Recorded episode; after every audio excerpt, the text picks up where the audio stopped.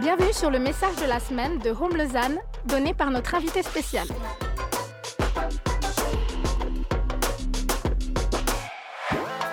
On espère que ce message t'encouragera et t'équipera. Pour plus d'informations, n'hésite pas à visiter notre site internet sur www.eglisehome.com.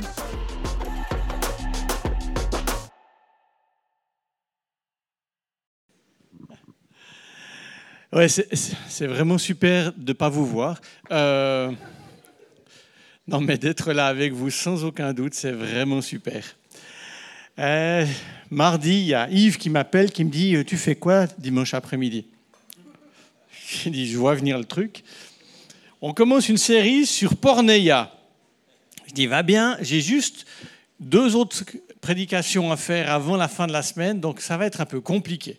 Donc je lui ai dit, écoute, tu me permets de ne pas faire exactement la série sur le premier de la série, mais quelque chose juste avant. Vous êtes au numéro 0, vous avez le numéro 1 qui vous a été donné ce matin, pour aller l'écouter. Euh, euh, Yves a prêché là-dessus ce matin, et, je crois que, que, tout à l'heure, on va vous donner un petit résumé pour les flemmards qui n'ont pas envie de faire deux prédications dans la semaine. Euh,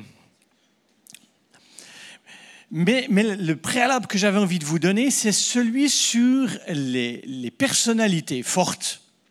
Alors quand vous êtes euh, pasteur, et, que vous parlez des personnalités fortes dans un service funèbre, ça veut dire que le gars, il avait une sale tranche.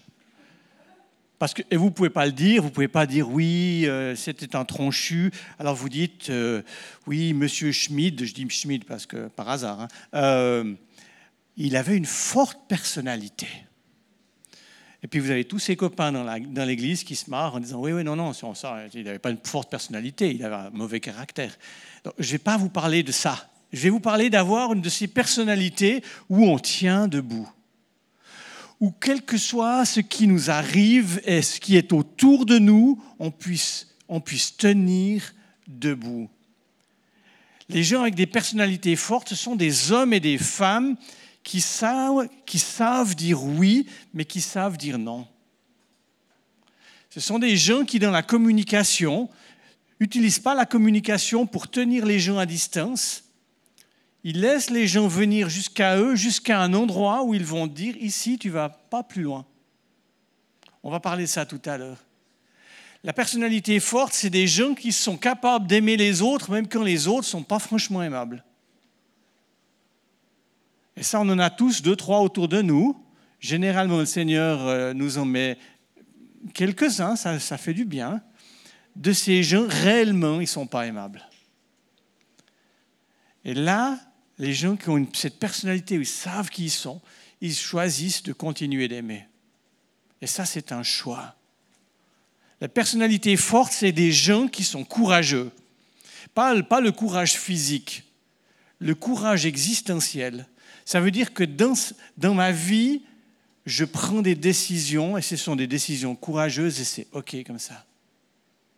il y a quelque chose de, de ça dans les personnalités fortes. Des gens qui ont le contrôle sur eux et qui ont choisi de ne pas avoir le contrôle sur les autres. Quand vous avez des gens qui sont contrôlants, généralement, c'est parce qu'ils je ne sais pas si je fais un jugement en disant ça, mais, mais c'est parce que si on n'arrive pas à se contrôler soi, alors on va contrôler les autres. Et quand on a une série qui commence sur, sur Porneia, toutes les questions de pornographie, évidemment que la question du contrôle de soi, elle, elle, est, elle est, essentielle. C'est des gens qui arrivent à dire leur vulnérabilité, mais qui disent cette vulnérabilité euh, jusqu'à un certain point. Avec euh, une de mes filles qui est là, on, marchait hier en montagne, et puis on parlait de, certaines personnes qui utilisent Instagram comme leur, euh, comme, comme leur, euh, comment appelle ça, ils exposent tous leurs états d'âme dans Instagram.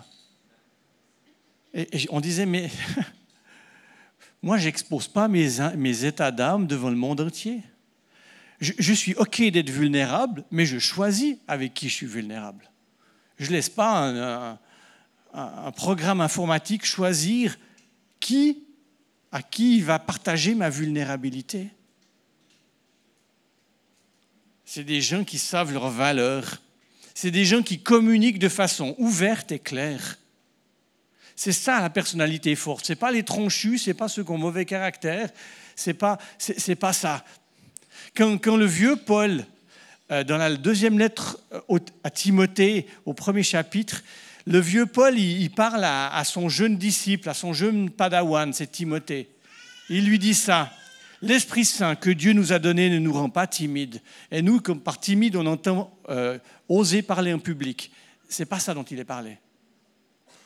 Ne nous rend pas timides, ça veut dire timide, timoré, euh, un, peu flagellant dans nos émotions et dans, nos positionnements. Au contraire, cet esprit nous remplit de force, d'amour et de maîtrise de soi.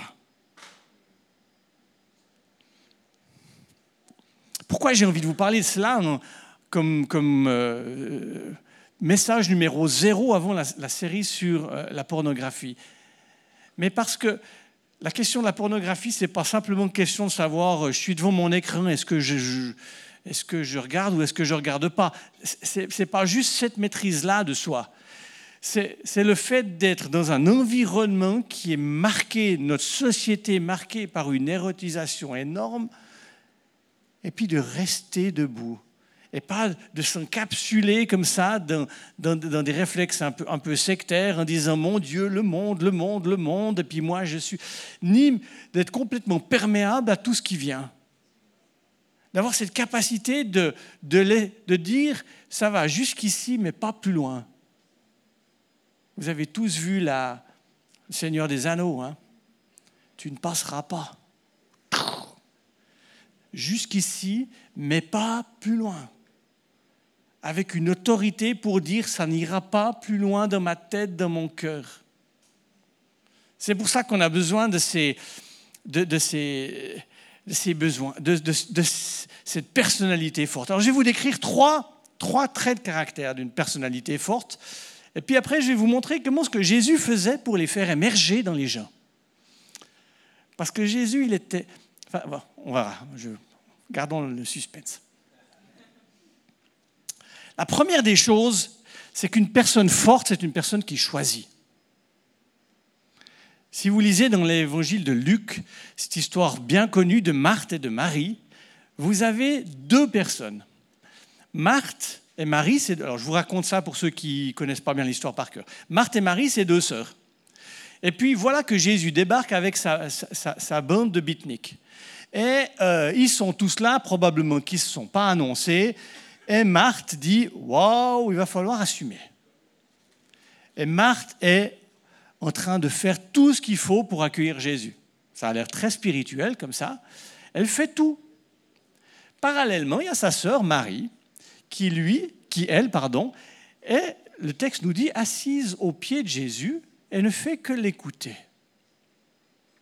Que ça veut dire que la seule bonne position, c'est une position passive, d'écoute au pied de Jésus, et puis que tous ceux qui sont dans la vie active, des entrepreneurs, c'est pas ça Non, non, c'est pas ça que Jésus est en train de le dire. Jésus va, alors évidemment, Marthe va venir se plaire à un de Jésus. Hein. Elle va lui dire, écoute, tu vois ma soeur, tu ne peux pas lui dire de faire quelque chose. Soit dit en passant, un, magnifique exemple de communication indirecte. Hein. Donc elle n'a pas été le dire à Marie, elle a été dire à Jésus. Pour... Ah, on l'a jamais fait, nous, ça. Hein. Seigneur, Seigneur, s'il te plaît, parle à ma femme. Euh, euh, on, le fait tous. Ça, c'est vraiment les exemples de communication impuissante.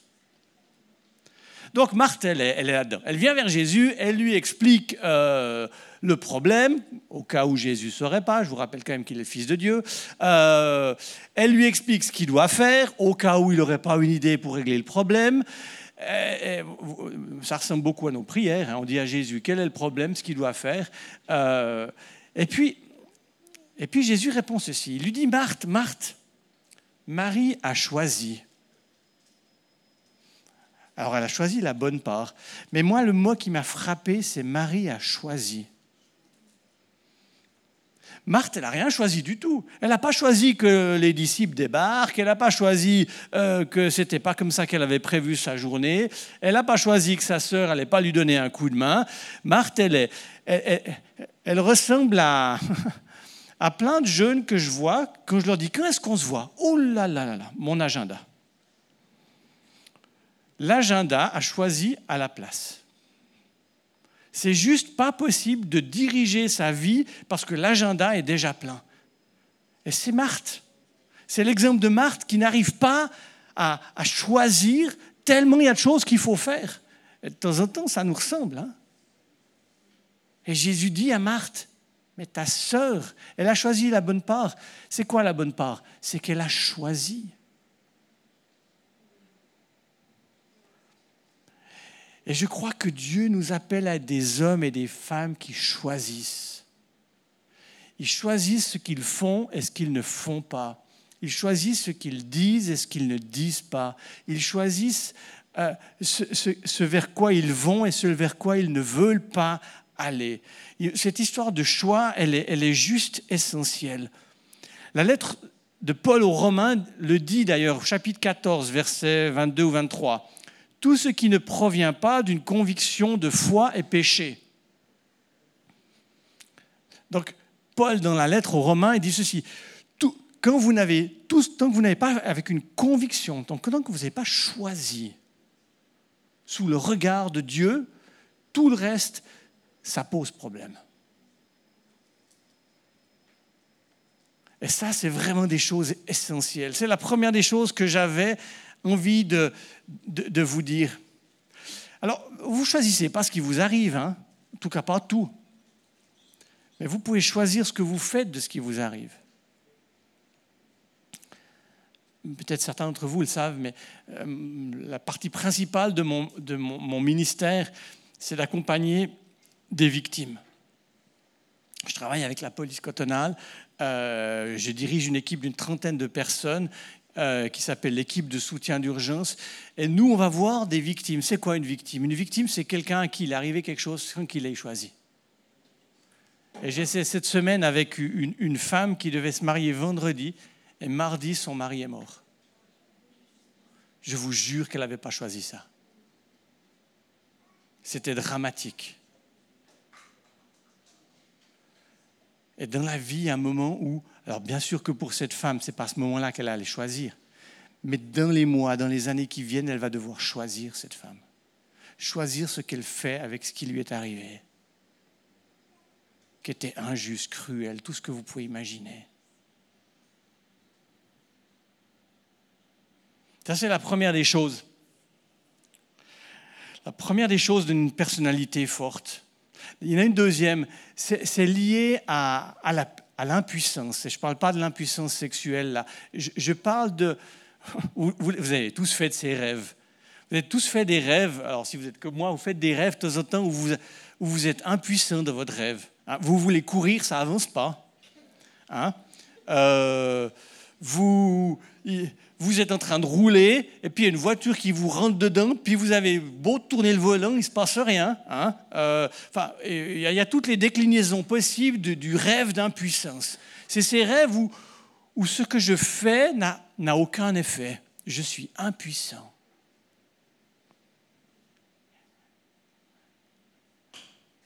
Et on a besoin de comprendre comment Dieu nous rend de la puissance comment il nous, remet dans notre positionnement où tout d'un coup, quand on fait quelque chose, il y a un effet. Pas comme dans mon rêve où j'ai beau pédaler dans le yogourt, je fais juste du beurre, quoi. Je veux dire, j'arrive rien à faire avec. Et on a tous ce sentiment d'impuissance en nous.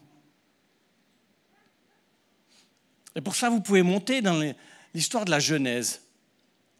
Parce que c'est ça dont la Bible parle quand elle crée l'humain, Adam et Ève. Elle commence par, par les créer et, Dieu, et Dieu leur donne de la puissance. Ils ont notamment une puissance avec leurs paroles. Ils vont, ils vont voir passer les animaux et ils vont nommer les animaux. Nommer les animaux, dans la pensée biblique, quand vous donnez le nom, vous donnez un bout de l'identité, de la réalité.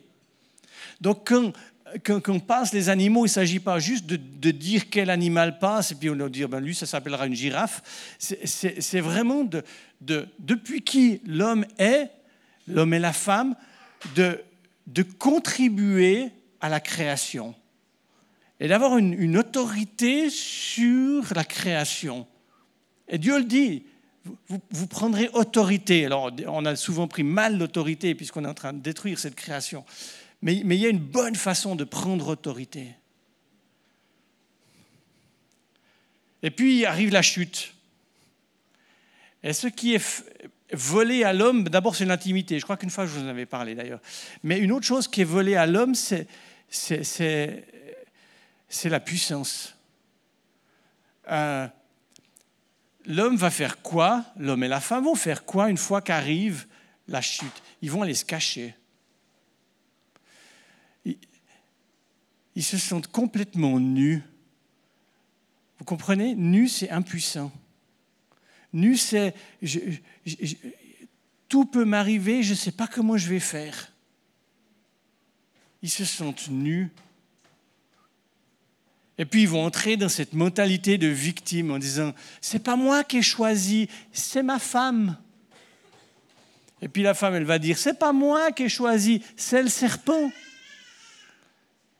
Et voilà que tous les traits d'une personnalité faible sont apparus comme ça. C'est clair. Mais le texte continue dans Genèse 3. Parce que Dieu ne fait pas simplement en disant Ok, bon, ben, maintenant, tu es, nu et tu es impuissant. Non, non, le texte continue. Je vous lis la suite. Genèse 3, 14. Alors l'Éternel dit au serpent Puisque tu as fait cela, te voilà maudit parmi tout le bétail et les animaux sauvages, tu te traîneras sur le ventre et tu mangeras de la poussière tout au long de ta vie. Bon, ok je susciterai l'hostilité entre toi-même et la femme, entre ta descendance et sa descendance. Écoutez bien, celle-ci t'écrasera la tête et toi, tu lui écraseras le talon. C'est-à-dire qu'au moment même de l'impuissance, Dieu redonne de la puissance aux humains. Ils ont capacité d'écraser le mal. Alors, franchement, le conseil biblique, je ne vous le conseille pas. Hein. Si vous voyez un serpent, essayez pas de l'écraser avec votre pied. Euh, moi, j'ai été officier pompier pendant 25 ans, chef d'intervention. On m'a appris à, gérer des serpents mortels. On devait les manipuler pour les remettre dans la cage, euh, dans l'hypothèse où ils sortaient de leur cage. C'était notre boulot d'aller les remettre dans leur cage. Euh, mais avant de faire ça, il nous montrait pendant une demi-heure des, des, personnes qui avaient été mordues. Il y avait des membres qui, qui, étaient nécrosés, il y avait des horreurs, enfin, il y avait toutes les horreurs vous pouvez imaginer. Comme ça, quand on, il, libérait le, serpent de sa cage et puis qu'il nous disait, ben maintenant tu le remets dans sa cage, j'avais pas forcément l'idée d'aller l'écraser avec mon talon. Hein. Euh, je prenais deux, trois. Mais ça veut dire quoi cette histoire-là? Ça veut dire que quand vous marchez sur un serpent, avec, il va faire quoi? Il va vous mordre. Ben oui, il le savait. Hein. Il va vous mordre, mais vous allez le tuer. Et Dieu est en train de dire quoi? Il est en train de dire aux humains, le mal va vous faire mal. Le mal va continuer de vous blesser. Le mal par excellence, ça va continuer de, de, de venir vous blesser profondément. Et vous allez souffrir. Mais ce n'est pas parce que vous souffrez que vous aurez perdu votre autorité. Vous allez écraser ce serpent qui vous fait souffrir.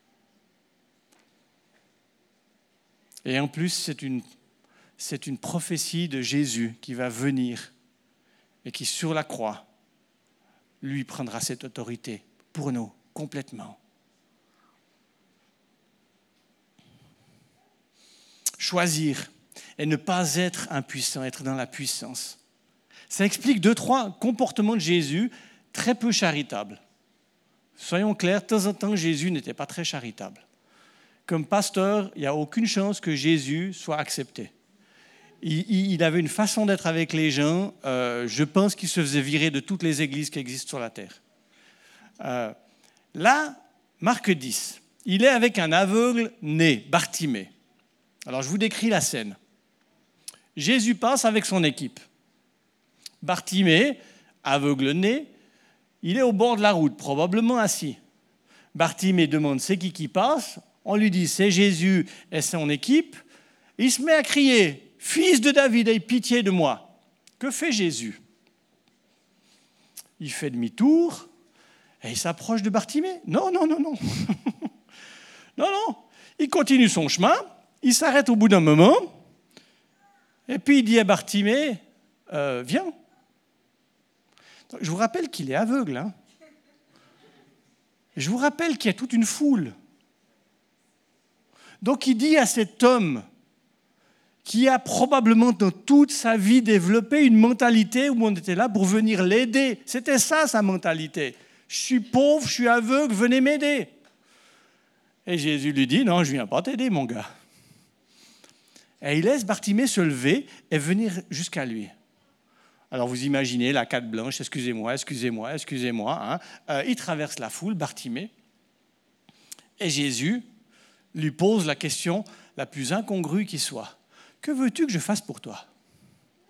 Attends Jésus, entre la canne blanche et euh, le gars qui fait comme ça, tu n'as pas un indice? Mais Jésus ne veut pas répondre aux besoins de cet homme. Il veut répondre à la demande de cet homme. La moitié de la guérison de Bartimée, ça a été le fait de le redresser, de le faire marcher, de le mettre dans sa puissance et lui poser une question qui était peut-être évidente, mais que Jésus voulait, dont Jésus voulait entendre la réponse. Que veux-tu que je fasse pour toi? Et Jésus n'allait pas faire quelque chose pour cet homme sans son accord. Pourquoi? Parce que Jésus voulait que Bartimée choisisse. Il voulait non seulement le guérir, mais il voulait le guérir de la mentalité dans laquelle il avait probablement passé toute sa vie. Et cet homme, il avait besoin de plusieurs guérisons. Mais il avait besoin d'une personnalité forte. Et Jésus va faire ça dans nos vies. Des fois, on dit, mais pourquoi tu réponds pas? Je ne dis pas que j'ai toujours la réponse, mais de temps en temps, la réponse, elle est, je ne te réponds pas parce que je ne veux pas faire de toi un assisté. Il y a quelque chose en toi qui doit se lever et qui doit marcher. Il y a quelque chose en toi qui doit être guéri pour que tu arrêtes d'être une personne à qui il arrive des choses pour être devenir une personne puissante qui a choisi.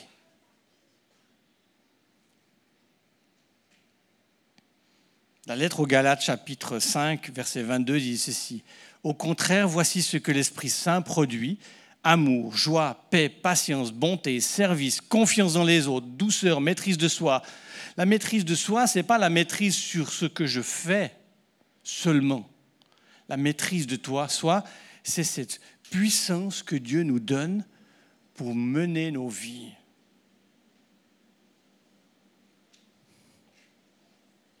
Quelques jours après le massacre du Bataclan, un homme qui avait perdu sa femme a écrit ceci.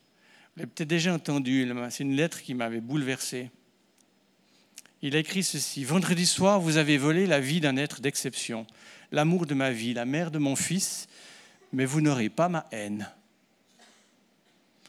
Alors non, je ne vous ferai pas ce cadeau de vous haïr. Vous l'avez bien cherché pourtant, mais répondre à la haine par la colère serait céder à la même ignorance qui a fait de vous ce que vous êtes. Bon, il a un peu de colère quand même. Hein, vous voulez que j'aie peur, que je regarde mes concitoyens avec un œil méfiant, que je sacrifie ma liberté pour la sécurité? Vous avez perdu. Nous sommes deux, mon fils et moi, mais nous sommes plus forts que toutes les armées du monde. Je n'ai d'ailleurs pas plus de temps à vous consacrer. Je dois rejoindre Melville qui se réveille de sa sieste. Il a 17 mois à peine, il va manger son goûter comme tous les jours. Puis nous allons jouer comme tous les jours et toute sa vie, ce petit garçon vous fera l'affront d'être heureux et libre car non, vous n'aurez pas sa haine à lui non plus. Et je ne sais pas si cet homme était chrétien, mais je vois un homme qui a décidé de se tenir debout face à, ce qui lui arrivait et qui a choisi, qui était puissant. Et le troisième élément que j'avais envie de vous décrire, il y en aurait probablement plein d'autres hein, pour, pour faire le tour un peu de cette question d'une personnalité puissante, c'est celui des limites poser des limites aux gens. Alors, si vous avez été élevé dans un milieu d'église, c'est probablement, vous avez probablement le, paradigme inverse, Si je dis non à quelqu'un, c'est que je l'aime pas. Hein? Si je lui dis non, c'est pas chrétien quand même. Je dois lui dire oui. Et moi, je crois que la, capacité de poser des limites, de, de, tracer des frontières, ça fait partie des personnalités fortes. Et je crois que Jésus nous apprend cela.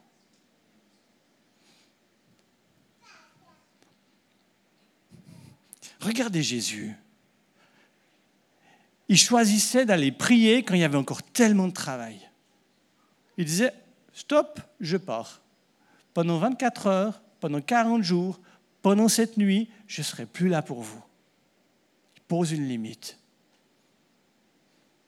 Il va poser des limites dans ses relations.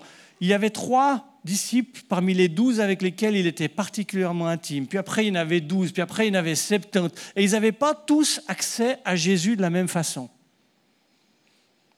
Et c'est bon que tout le monde n'ait pas accès à qui je suis de la même manière.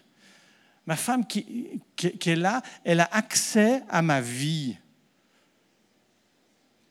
Mes j'ai deux de mes filles ici. Deux de mes filles, elles ont accès à un autre bout de ma vie, mais un peu moins. Désolé les filles. Eh oui. Et si vous étiez mon, paroissien, je vous promets que vous n'auriez pas accès à ma vie comme, comme ma famille ou comme mes amis. L'idée, ce n'est pas de se cacher. L'idée, c'est bien d'avoir des gens qui peuvent parler dans vos vies, mais ce n'est pas de laisser n'importe qui parler dans vos vies.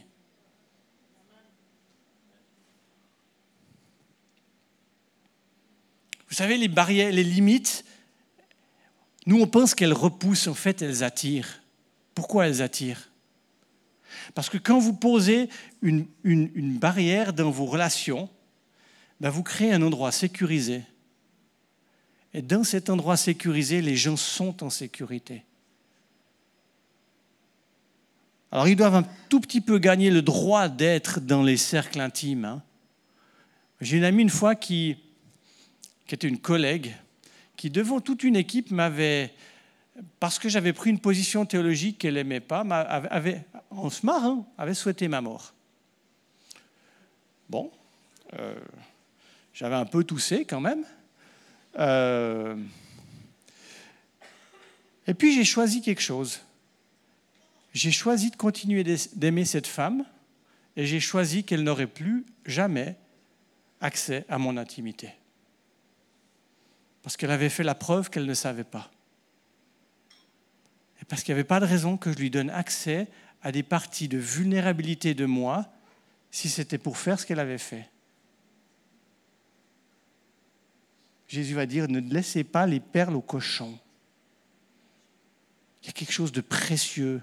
Et quand on pose des limites, on, permet à ce que la sécurité soit construite. Et dans cette sécurité, on, se permet d'être vulnérable. Mais je ne suis pas vulnérable de la même façon devant celui-là là ou devant celle-là. Ça dépend qui elle est, ça dépend où elle est. Et il y a des gens qui n'auront pas accès à certaines parties de mon être, pas parce que je les aime pas, mais parce que c'est parce que c'est malsain. Prenez un autre exemple de la façon dont Jésus fait les choses. Jésus est le paralysé de la piscine de Bethsada. Bethsata, pardon. Alors de nouveau, je vous raconte l'histoire. Hein. Il y a une piscine où on dit, quand un ange passe, l'eau bouge, le premier qui saute dans l'eau, il est guéri, tant pis pour les autres. Ça, c'est moi qui rajoute. Euh, mais ça, a l'air un peu bizarre quand même comme histoire. Euh, et au bord de cette piscine, Jésus voit un homme couché et il apprend que cet homme est malade depuis longtemps. Donc il doit probablement se dire, aïe, aïe, aïe, Qu'est-ce que cette maladie, cette, cette paralysie a fait dans son être intérieur? Alors il va parler à cet homme, puis il lui dit, tu fais quoi là Ben, je suis là pour, euh, quand l'eau bouge, ben, j'aimerais bien être le premier à sauter, mais sauf que je suis paralysé il y en a toujours un qui saute avant moi. Parce que moi, je suis paralysé des deux jambes, puis il y a, l'unijambiste, lui, il arrive à sauter, et puis il, saute. Voilà. Euh, Et Jésus lui demande de nouveau la même chose. Il lui dit, est-ce que tu veux guérir? Parce que l'homme, il ne lui demande pas de guérir, il lui demande à ce que, à ce que quelque part on le pousse plus vite dans l'eau. Il aimerait bien qu'il y ait quelqu'un qui le pousse dans l'eau. Comme ça, il serait le premier. Et Jésus dit, non, moi je ne vais pas te pousser dans l'eau, mon gars. Par contre, je te pose une question, est-ce que tu veux guérir?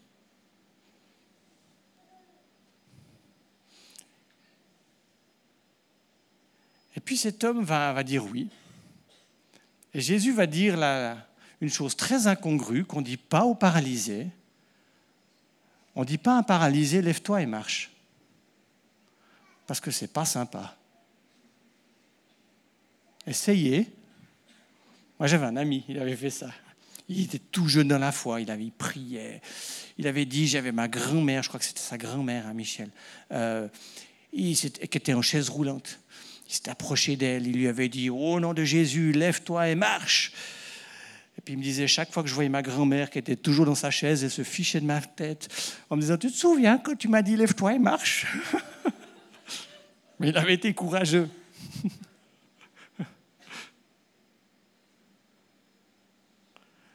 Jésus qui va respecter les limites de la personne. Jésus qui va ne même jamais imposer une guérison. Il aurait pu, hein Un grand truc comme ça. Tout le monde, tous ceux qui sont là, vous êtes guéris. Je ne vous demande pas si vous voulez l'être ou pas. Veux-tu être guéri? Parce que Jésus respecte la limite de cet homme. Et il ne va pas passer cette frontière sans son accord. Le choix, la puissance et les limites et si j'ai ça dans ma vie, parce que c'est comme ça que Jésus fait grandir cela en moi, c'est sa façon d'être avec moi jour après jour qui petit à petit permet que ces choses grandissent en moi. C'est un processus, ça ne se fait pas du jour au lendemain. On ne peut pas prier pour vous puis dire et vous l'avez. Ça ne marche pas. Mais par contre, la façon dont il traitait les gens et dont il nous le traite, Jésus posait petit à petit, c'est comme des Legos les uns après les autres, jusqu'à ce que quelque chose, une personnalité forte, soit construite dans la vie de cet homme ou de cette femme. Et moi, je crois qu'on a besoin de ça. Parce qu'il y a tellement de choses autour de nous qui veulent passer les frontières, déborder nos limites. Les, réseaux sociaux sont, basés sur le fait que euh, on va passer par-dessus vos frontières. Et si vous vous exposez dans un réseau social, il y a la terre entière qui le saura.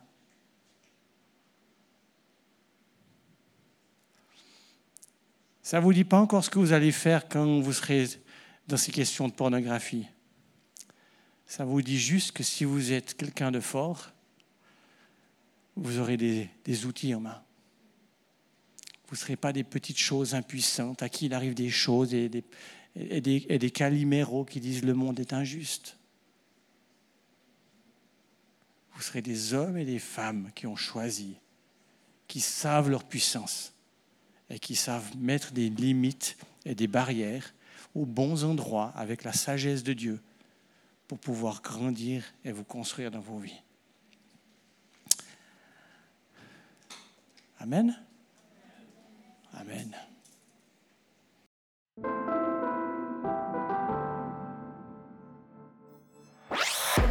Merci d'avoir écouté notre message de la semaine. Pour plus d'informations, n'hésite pas à visiter notre site internet sur www.eglisome.com.